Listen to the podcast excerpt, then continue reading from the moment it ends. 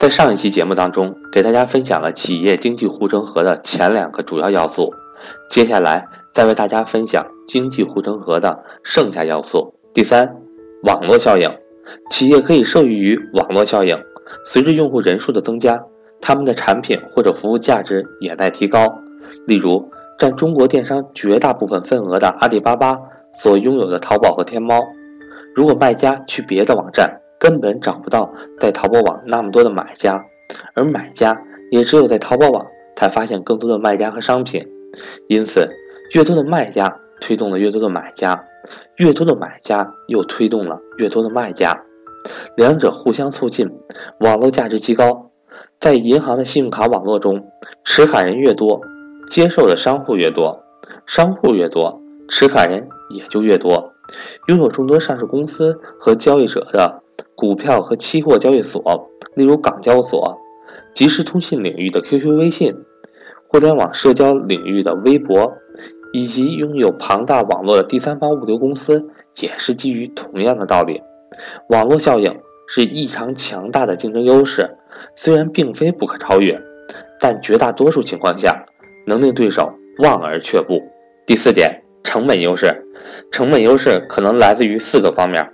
低成本的流程优势，更优越的地理位置，与众不同的资源和相对较大的市场规模。流程优势的案例是美国西南航空和戴尔电脑。戴尔取消分销环节，采用直销模式，并且按照订单生产，库存最小化，生产成本低。西南航空采用单一机型，使用更为便宜的二线机场，在员工中培养厉行节约的企业文化。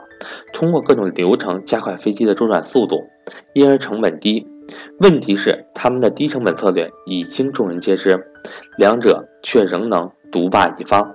这是因为对企业的历史路径依赖，导致无法选择新的经营模式，加上经营作风改变不易，而新模仿者暂时无法迅速复制其生产流程，达到规模效应。不过也要辩证的看待流程优势。美国西南航空。戴尔在十年后经济护城河步入昔日，如今流程优势是建立在竞争对手懒惰和犯错误基础上的护城河，显然不够坚固。因为在竞争对手复制这种低成本流程或者发明新成本流程后，这种成本优势往往转瞬即逝。优越地理位置的案例是水泥厂，水泥厂能在一定半径内建立起竞争优势，这是因为该地域外的水泥。要进入该市场，需要花费额外的运输成本，使得其竞争不过当地水泥厂。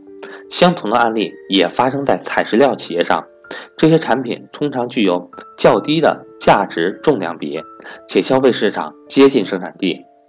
独特的自然资源，之前我们认为掌握自然资源可以构成竞争力，事实上是错的。掌握相对低的采掘成本的资源才是竞争优势。当大宗商品价格上涨时，具备低采掘成本的厂家更容易获得超额盈利，则能熬过行业低谷。例如，澳大利亚和巴西两国的铁矿石储量占据世界总量的百分之四十左右，矿石品位高，开采成本低，因而两国铁矿石生产厂家具备成本优势、市场规模优势。因为规模带来的成本优势。可以进一步划分成三种：配送、生产和利基市场。配送的案例主要是物流企业和超市零售企业。企业的物流网络越大，运输规模越大，单位成本也就越低。生产的规模优势也好理解，只有产能或者销售规模足够大，才能够分摊高额的研发、管理和销售等费用。例如格力电器。每年花费四十亿元的研发费用，其背后是基于每年上千亿元的销售额作为支撑。试想一下，某个销售额不足百亿元的空调厂家，可能花出高达几十亿元的研发费用吗？如果不花费如此高昂的研发费，怎么确保产品技术领先？又怎么同行业的龙头竞争呢？比较有意思的是利益市场。